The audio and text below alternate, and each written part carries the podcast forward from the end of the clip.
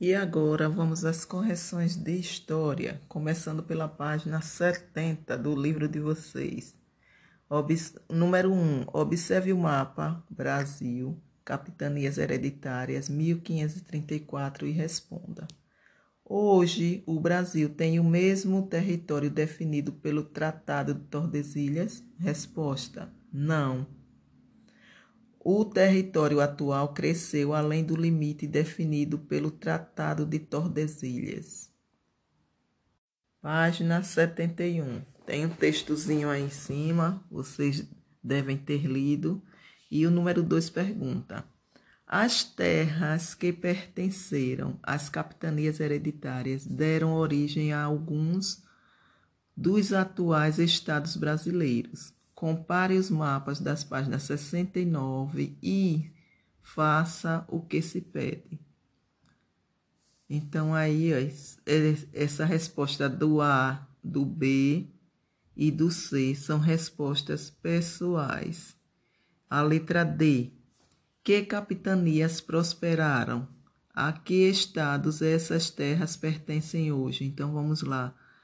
Foi a capitania de São Vicente, que hoje pertence ao estado de São Paulo, a capitania de Pernambuco, que corresponde hoje aos estados de Alagoas, Sergipe, Pernambuco, Bahia, Piauí, Maranhão e Tocantins.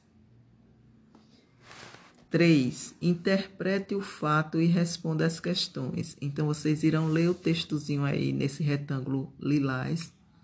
E lá na letra A, onde está dizendo o nobre poderia deixar as terras para o segundo filho, que era um comerciante de açúcar na Europa?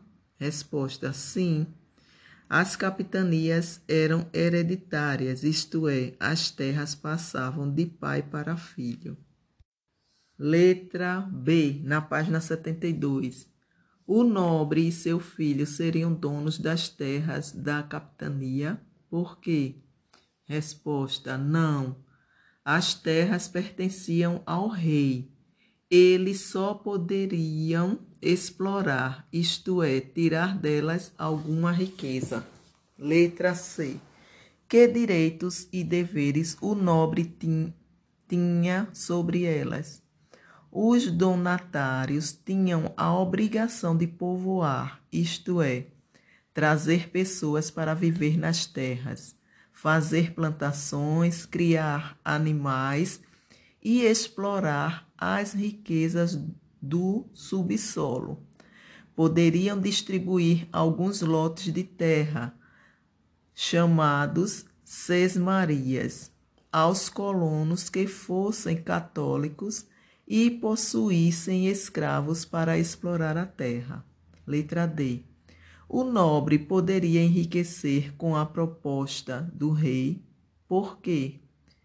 Resposta: sim, ele poderia explorar a terra e enriquecer com o plantio de cana-de-açúcar e depois deixar a terra para seu filho, que já era um negociante de açúcar na Europa. Ponto final.